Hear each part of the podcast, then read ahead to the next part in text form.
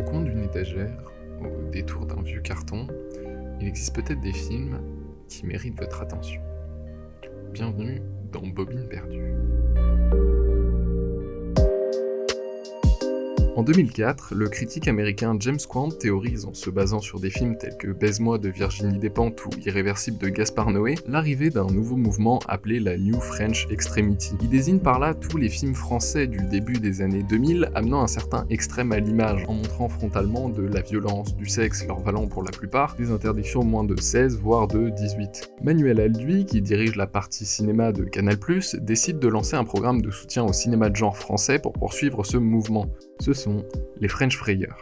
En ressortent alors des films d'horreur violents, abrupts, sales et parfois extrêmes, dont les plus connus restent Martyr de Pascal Logier, Frontières de Xavier Jans ou encore À l'intérieur de Bustillo et Maury. Ces films sont financés à des bas budgets, allant jusqu'à 3 millions d'euros pour les plus gros, mais tous permettent à leurs réalisateurs de se déchaîner, lâcher leurs envies de genre comme il était alors rarement possible de le faire en France. Et au-delà de cette volonté commune, un autre point commun lie ces films. Ils sont tous des échecs commerciaux, n'allant pas au-delà des 100 000 entrées, et ça c'est pour les meilleurs, et ne sont pas non plus soutenus par la critique. Vient alors se poser une question qui habite notre paysage cinématographique encore aujourd'hui. Est-il possible de faire du cinéma de genre en France? Et donc plus globalement, quelle place a le cinéma de genre en France? Et bien qu'il ne soit pas du mouvement des French Frayeurs, le film auquel on va s'intéresser ici cristallise parfaitement la question. Alléluia.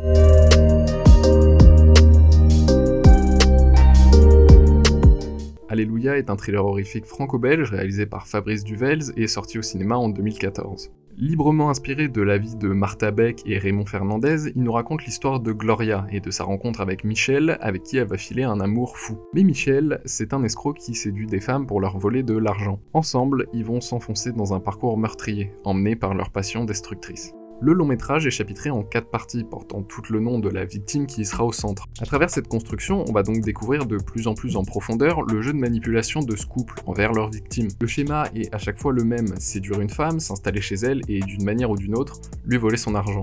Et même si l'intérêt s'essouffle légèrement dans le troisième chapitre, cette construction répétitive et cyclique du film en est la première grande qualité. La construction de l'affaire qu'on suit est hyper intelligente, tant rien n'est jamais appuyé ou surexpliqué, et de même, tous les rouages de leur plan machiavélique ne nous sont pas dévoilés, mais seulement ceux qui sont nécessaires pour que ça tienne, et je trouve assez magistral d'avoir su ne pas se laisser dépasser par la réalité, de simplement s'être inspiré du fait divers pour en ressortir une histoire plus personnelle et qui se concentre sur le thème qu'il voulait traiter. Je connais pas la vraie histoire qui a inspiré le film, et donc je sais pas à quel point les faits ont pu être réécrits, mais clairement, bah on s'en fout. Et après visionnage, j'ai pas ressenti la volonté ni le besoin d'aller creuser l'histoire, parce que le centre du film n'est pas là. Le centre du film, il est dans la relation de personnages et l'amour, tout simplement. Enfin, pas si simplement que ça en fait, mais on y reviendra après. Durant tout le film, on va suivre ces deux personnages, Gloria et Michel, et c'est par cet aspect-là qu'à mes yeux, Alléluia est un grand film, par le regard porté sur cette relation. D'une part parce que, il faut le dire, tous les acteurs sont convaincants. Loin de prendre des superstars du cinéma francophone, le film met en scène des acteurs avec des vraies gueules, une aura particulière qui, mêlée à un jeu en constante rupture de ton, leur donne un grand charisme.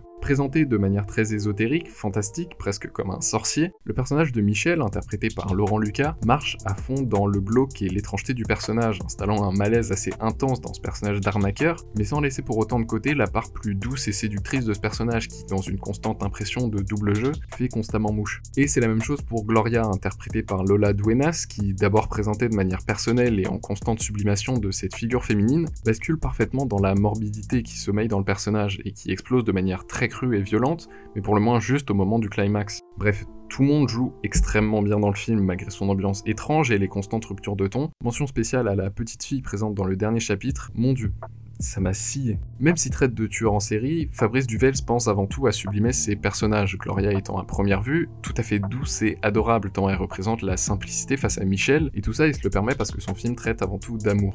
À aucun moment, le film ne tombe dans une quelconque complaisance. Tous les meurtres qu'il montre, et même tous les moments de violence qu'il montre, comptant également la sexualité dépeinte dans le film, sont montrés de manière très froide, distancière et terre à terre. Il cherche jamais aucune forme de jouissance dans la violence qu'il montre, c'est toujours brut et âpre, tendant à donner quelque chose de dégoûtant de sale laissant des parts d'ombre et de la distance à l'image pour laisser ces meurtres se dérouler. Et même quand dans le climax du film la violence et l'hémoglobine deviennent frontaux et clairs à l'écran, ça reste à mes yeux assez juste parce que c'est dans les yeux de la victime et la proximité entre les personnages et nous-mêmes que toute la conclusion du propos se fait. Comme j'ai souligné plus tôt, le film se calme un peu sur sa troisième et avant-dernière partie, le tout étant plus posé et fixe, allant vers une partie d'intrigue sans doute moins passionnante et quelque peu répétitive avec la seconde. Mais tout ça est en fait là pour que tout réexplose derrière vers un dernier acte qui apporte des thématiques nouvelles et qui conclut le tout dans une fin des plus abruptes et pour le coup, coupée à la frame près où il le fallait. Le film est très très brut de décoffrage quand il le faut, il l'attaque au moment où c'est nécessaire, et jouant constamment sur des ruptures de ton entre romance, comédie glauque et horreur, est d'autant plus puissant dans les moments de poésie qui se permet avec des séquences planantes et purement belles, faisant retomber la pression glauque qui règne dans tout le métrage pour nous donner à voir et à ressentir.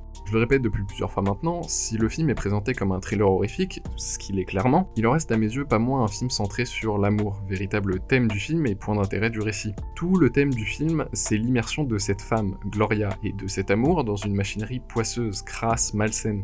Un amour qui, narré à travers les yeux de Gloria, gagne un point de vue idyllique et rêvé, mais qui, de par la nature de Michel et le contexte au sein duquel il se développe, devient un amour sale, impur, devenant aussi abject que le meurtre qu'il amène. Au fil du film, l'amour que porte Gloria envers Michel est mis en branle, en danger, d'une part parce que la nature profonde du personnage est malveillante, mal intentionnée, un contexte d'où est né même l'amour entre ces deux personnages, et d'autre part car toute cette manipulation implique que Michel séduise d'autres femmes, et donc qu'elle s'y attache. De cette manière, à travers certains points, comme le mariage, la sexualité, ou même la maternité, Gloria se révèle dans un parcours torturé et atrocement violent à vivre. La violence qui met en scène est alors pas uniquement dans le sens des meurtres, mais parfois plus de cet amour toxique, déchirant. Alléluia est remarquable par ce mélange dur, parfois désagréable, entre la poésie magnifique de cet amour et la violence crue de son déploiement, les deux se mêlant au fur et à mesure, jusqu'à le cristalliser dans une scène de comédie musicale qui peut surprendre, mais qui est tout à fait bienvenue et cohérente, dans laquelle l'amour fou, proche du conte, se mêle au sanguinolent et au cru. Et le film le déclame dans sa conclusion, Alléluia est un film d'amour, un amour âpre, dur, qui torture et qui donne tout le sel du film en se mêlant à cette histoire de meurtre qui, au final, permet de créer une relation et un développement de personnages immense et d'autant plus fort. Si le cinéma de Fabrice Duvels traite souvent d'amour, jamais le choix de cette histoire n'aura permis de le rendre aussi fort, aussi puissant et par là même destructeur. Le film porte aussi un très grand sens de l'esthétique et du visuel. Se considérant comme un vrai plasticien, Fabrice Duvels choisit de faire son film en 16 mm, comme tous ses autres films, apportant un grain très fort, envahissant à l'image, tenu d'une volonté de revenir à des œuvres telles que Massacre à la tronçonneuse, en jouant sur les textures et donc un véritable éveil d'essence. Ça donne un aspect granuleux, sale, qui apporte forcément à l'ambiance quelque chose d'à la fois très pictural, mêlé aux faibles lumières qui éclairent les scènes, mais aussi très glauque quand l'action vire au malsain tout est très sombre, contrasté, et ça m'a personnellement rappelé l'esthétique un peu granulée de certains films tels que Les Autres de Alejandro Amenabar ou Antichrist de Lars von Trier. Mais au-delà de ça, il offre un vrai travail d'ambiance, de lumière, avec une constante recherche plastique, d'esthétique pure, allant dans des choses fantasques pour servir l'ambiance et les émotions des persos. En fait, c'est comme si on suivait le film à travers le cerveau du personnage, ses émotions étant décuplées visuellement, d'une scène de sexe aux couleurs intenses à une transe dansante autour d'un feu. Représentation de la folie des émotions dans tous les sens, dans le son, la mise en scène, l'image. Le réalisateur se permet une démarche que je trouve parfois clipesque dans son film, cherchant toujours des images belles, esthétiques, sans pour autant être vide de sens. L'idée, en fait, c'est de tout se permettre à l'image pour appuyer ses personnages et leurs émotions. Il a aucun plan qui est banal, tout est magnifiquement efficace et clairement, il y a des images qui marquent que dans Alléluia. De la même manière, le travail sur le son est assez remarquable, encore une fois dans une recherche de texture assez particulière, et qui amène à l'ambiance selon les circonstances, tantôt très pure et sublime, tantôt très brute et crue. Et c'est assez rare pour le souligner, mais certaines ambiances sonores et sons du film m'ont marqué à elles seules. Et il en va de même pour la musique, assurée par Vincent Caé, plutôt discrète mais bienvenue dans les moments où elle doit s'envoler. Le film a d'ailleurs remporté 4 prix au Magritte, tous dans des catégories techniques. Et ce travail de plasticien à tous les niveaux se sent dès le départ dans une recherche de texture constante, dans les objets, le papier, les murs, mais aussi dans les textures et formes des corps, ne lésinant absolument pas sur les gros plans pour entrer dans l'intimité de ces personnages, dans leur forme, et être au plus proche d'eux pour saisir et appuyer leur expression si forte. La caméra se veut très volatile, majoritairement à l'épaule, pour garder une certaine proximité avec ces personnages, pouvant les suivre et s'en jouer à chaque instant, donnant quelque chose de très organique et juste dans la réalisation, volubile, rappelant par bien des aspects le travail de Noé sur irréversible, dont les inspirations se ressentent aussi dans certains jeux de lumière. J'y ressens un certain mélange entre un cadre très français dans les décors, la mise en scène, et une grande liberté de réalisation dans la manière de capturer tout ça, le tout dans une vraie volonté de genre, dans l'esthétique, l'ambiance. Le réalisateur a commencé à repérer ces décors très très en avance pour éviter la platitude des décors présents trop souvent dans le cinéma français, et clairement, on sent que Duvels aime sa région, les Ardennes, dans laquelle il met en place les histoires de sa trilogie, dont Alléluia est la seconde partie.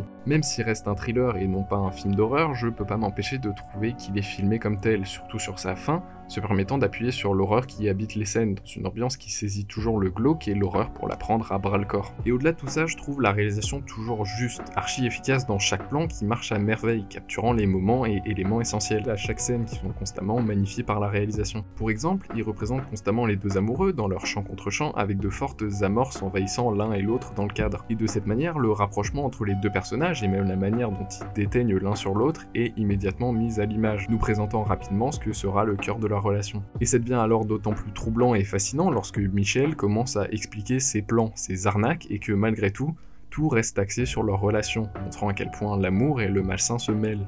Fabrice Duvels, réalisateur d'Alléluia, est un cinéaste belge à qui l'on doit des films toujours plus ou moins proches du genre, tels que Le Poisseux Calvaire, Le Fantomatique Vignane ou le plus récent Adoration. Et comme je l'ai souligné plus tôt sur Alléluia, c'est un réalisateur qui a des vraies velléités de genre, allant toujours chercher du côté de l'horreur, du thriller, de l'étrange pour le ramener dans son cinéma. Même dans Adoration, son dernier film, qui nous raconte l'histoire de deux jeunes adolescents en fuite dans la nature, il se permet une séquence fantasque, fantasmée dans un tunnel où les couleurs et fumées qui envahissent l'écran semblent venir d'un autre monde, monde fantomatique. Et même s'il est rattaché au mouvement des French Frayers de par son premier film, Calvaire, qui s'inscrit tout à fait dans la mouvance, aucun de ces films n'a été produit par l'initiative, et bien qu'au final on puisse se poser des questions sur sa proximité avec tout ça, je pense que son cas est tout à fait intéressant avec ça. Parce que comme tous les autres, Duvels a galéré pour faire ses films.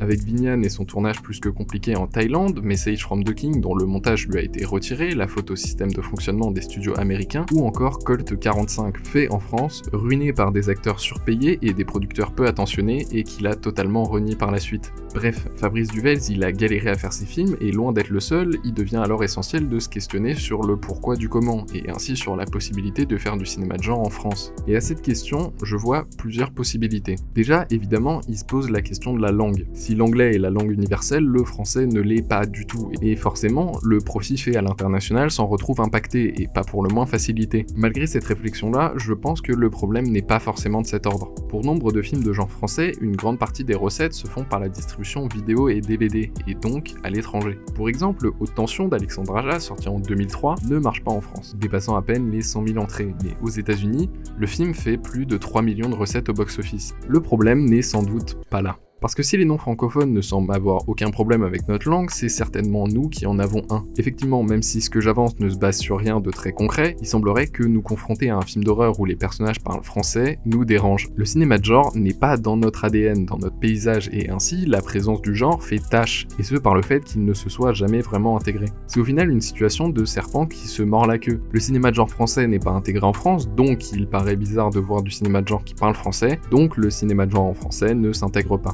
Se pose également la question du coût de ce cinéma. Le cinéma, bah, ça coûte de l'argent, et de manière assez logique, le cinéma de genre coûte en général plus cher, impliquant des costumes, des décors, des effets et techniques particulières que des films plus classiques n'impliquent pas. Il semble du coup forcément logique que ces films coûtent plus cher, et lorsque l'on est face à un nombre si peu élevé d'entrées, il est du coup tout à fait logique et compréhensible que le risque financier paraisse trop gros. Mais au-delà de ça, et bien que les raisons de tout ça soient pour le moins compliquées à saisir, je pense que le problème est bien moins dû à quelque chose de précis, de concret, mais davantage à l'essence même de ce cinéma. Comme le dit Duvels lui-même dans le super documentaire Viande d'origine française consacré au mouvement des French Frayers, nos parents, et pour résumer le public français, n'a pas envie d'aller au cinéma pour se prendre des films violents, durs, voire extrêmes dans la gueule, mais davantage pour s'évader, passer un bon moment. Et si personnellement, des films comme Massacre à la tronçonneuse 2 ou Evil Dead sont très fun et divertissants à mes yeux, je conçois tout à fait que ça ne soit pas du goût de tout le monde. D'autant plus que factuellement, le public français a un âge moyen de 37 ans, et la part des seniors dans le public constitue 40%, ce qui, beaucoup moins factuellement, laisse percevoir une dissonance entre le public cible du cinéma de genre et le public général. Dans ce même documentaire, tous les réalisateurs de ce genre à la française témoignent une volonté de faire un cinéma populaire, divertissant et grand public, évoquant des films tels que Evil Dead, monument du cinéma de genre avec lequel ils ont grandi. Mais de la même manière, leurs films et même certains de leurs propos évoquent une volonté de provoquer, de créer le débat avec des œuvres osées. En fait, ben, c'est pas le divertissement que tout le monde aime, et forcément, il semble moins ancré dans des codes appréciés en France. Et cette recherche de succès populaire de la part d'auteurs aux visions assez clivantes, elle est à mon sens au cœur du souci. Généralement, ce qu'on nomme cinéma de genre, à savoir le cinéma fantastique, d'horreur, SF, voire même polar, s'oppose au cinéma dit d'auteur. Grossièrement, ce qu'on entend alors par là, c'est que les films de genre sont davantage marqués par les codes qui les régissent que par une vision d'auteur. Et du coup, par cette nomination, le cinéma de genre apparaît davantage comme du cinéma populaire devant lequel le spectateur pourra se réjouir de voir des codes qu'il connaît qui le touchent. A l'inverse, il sera, je pense, pas incohérent de dire que le paysage français se définit avant tout par ses auteurs, une certaine exception culturelle dans laquelle le réalisateur est érigé en artiste, avec une vision personnelle qu'il impose. Le cinéma de genre français est donc assez souvent marqué par une vision d'auteur. Grave, La nuit a dévoré le monde et même tout simplement Alléluia sont marqués par des visions d'auteurs fortes. Il serait tout à fait malvenu de les définir seulement par les genres qu'ils adoptent. Le problème même du cinéma de genre vient de sa nomination. En le nommant comme ça, on le met à part, on le met dans une case qui ne lui permet pas de vivre comme un cinéma avec une vision. Et ainsi, on voit apparaître des termes comme celui de l'elevated horror entre autres qui se surprennent de voir des thématiques fortes et des visions d'auteurs dans des films d'horreur alors que c'est la même la base du genre. Alors peut-être que les choses vont changer et qu'elles sont même déjà en train de changer, mais à mes yeux, le cinéma de genre gagnerait beaucoup à ne pas être nommé comme tel, mis à part, et à exister comme n'importe quel cinéma. Quelle place a le genre en France? Eh ben, pour toutes ces raisons, pas de place. Pour autant, la chose ne me semble pas impossible. Le grand public ne veut pas de ce cinéma, mais pour autant, certains en veulent. Et c'est une certaine niche dont je fais personnellement partie, celle de ces gens qui vont chercher le cinéma de genre, vont en festival, etc. S'il est rejeté, le cinéma de genre aura toujours une place quelque part, une place qui l'attend et qui se réjouit de l'existence même de certains. Alors merci à l'étrange festival, merci au BIF, merci à Shadows, merci à Gérardmer. Je couvre d'ailleurs cette semaine la sélection du festival de Gérardmer qui se déroule en ce moment, c'est dans la description, on s'en reparle à la fin de l'épisode. Certains y croient, certains en veulent, se battent pour que ça existe. Alors pour peu que le genre vous intéresse et que ça vous touche, voyez ces films. Fabrice Duvels s'est battu pour que son film existe, et en plus de ça, il est formidable. Alors voyez Alléluia, il est disponible sur OCS, Shadows et en édition physique chez Carlotta Film. Voyez du cinéma de genre français, il regorge de tant de films exceptionnels qui méritent qu'on s'y intéresse. Voyez-les, soyez curieux. À la prochaine.